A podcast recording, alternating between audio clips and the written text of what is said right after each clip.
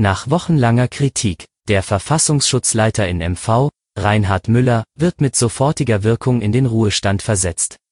Mehr dazu erfahren Sie im Schwerpunkt des SVZ Audio Snack. Es ist Donnerstag um 5 Uhr. Guten Morgen. Auf dem am Freitagabend beginnenden Bundesparteitag wird mit der Wahl des neuen Vorsitzenden der Union auch über den voraussichtlichen Kanzlerkandidaten und über den künftigen Kurs der Partei abgestimmt. 15 Delegierte aus Mecklenburg-Vorpommern wählen mit. Dabei scheint sich im Nordosten derzeit eine klare Mehrheit für den Kandidaten Friedrich Merz abzuzeichnen.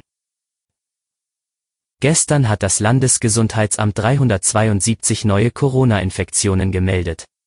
Die 7-Tage-Inzidenz für ganz MV liegt nun bei 116,5. Aktuell gibt es 3513 Corona-Infizierte im Land. 336 Personen müssen aktuell im Krankenhaus behandelt werden, 82 davon auf Intensivstationen. Zum Schwerpunkt. Der Leiter des Verfassungsschutzes in MV, Reinhard Müller, steht bereits seit Wochen massiv in der Kritik. Wegen des fragwürdigen Umgangs seiner Behörde mit Informationen zum Berliner Weihnachtsmarktattentäter Anis Amri und dem dubiosen Erwerb von zwei Waffen. Innenminister Thorsten Renz versetzte den langjährigen Behördenleiter gestern mit sofortiger Wirkung in den einstweiligen Ruhestand. Mit der Ablösung des Geheimdienstchefs zog Renz erste personelle Konsequenzen aus dem Agieren des Verfassungsschutzes mit Hinweisen über mögliche Unterstützer des Terroristen, der 2016 in Berlin elf Menschen getötet hatte.